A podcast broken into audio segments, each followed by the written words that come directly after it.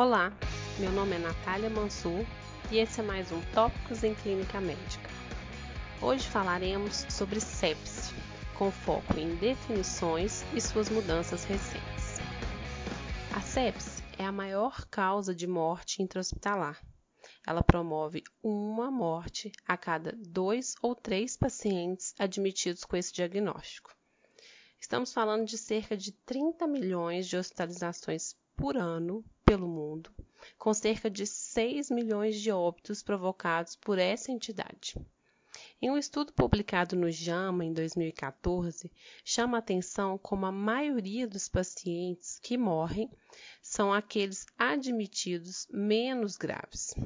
Isso nos leva a pensar que precisamos ter mais atenção quanto aos diagnósticos perdidos, ou seja, aqueles diagnósticos em que deixamos passar. Precisamos ter mais atenção à percepção do limiar para tratar um paciente admitido no departamento de emergência que a gente precisa pensar em sepsis. No último Surviving Sepsis, o guideline referência para o cuidado em sepsis, ficou bem estabelecido as mudanças nas definições que cercam esse tema. Fisiopatologicamente, já é sabido que a sepse é uma resposta inflamatória exagerada a um processo infeccioso, e por muitos anos a sepse era assim definida. No entanto, com o intuito de focar no que realmente interessa quanto à mortalidade, a sepse, desde 2016, passou a ser definida como disfunção orgânica causada por uma resposta desregulada a uma infecção. Conforme o Sepsis 3, a referência que norteou essas mudanças, é possível operacionalizar o diagnóstico de sepse como uma variação no score de SOFA maior do que 2 em um paciente com uma infecção suspeita ou documentada.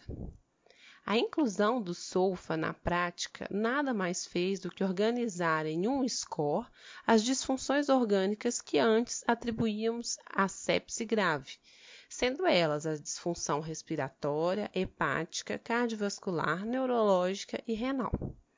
A mudança fez-se muito oportuna, uma vez que essa população, com aumento no score de SOFA de 2 ou mais pontos, representa uma chance de 10% de mortalidade.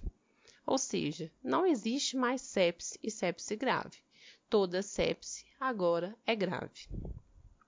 Outra operacionalização sugerida pelo Sepsis 3 foi a adoção do QuickSOFA como substituinte ao CIRS na beira de leito. O score seria como um screening para avaliar a necessidade de realizar o SOFA completo ou não. O posicionamento do Guideline Surviving Sepsis foi que todos os estudos já realizados até o momento para a sepse e que embasaram todas as diretrizes que foram feitas até hoje, usaram o CIRS como parâmetro de sepse. Como teve muita divergência sobre o real valor do Quicksilver na abordagem da sepse, nenhuma recomendação específica quanto ao uso desse score foi realizada no último guideline. Em relação a choque séptico, antigamente definido como uma sepse refratária a volume com necessidade de vasopressor, agora a nova definição amplia o conceito para sepse com disfunção circulatória, celular e metabólica associados, incluindo a necessidade de um lactato maior ou igual a 2 na definição anterior. Essa mudança também foi embasada na mortalidade, somando dois marcadores prognósticos, ou seja, a hipotensão refratária e o lactato. Afinal, o choque séptico está relacionado a uma mortalidade tão alta quanto 40%. Então, recapitulando, sepse é uma disfunção orgânica causada por uma resposta desregulada a uma infecção e a gente pode diagnosticar com uma variação no score de sulfa maior ou igual a 2.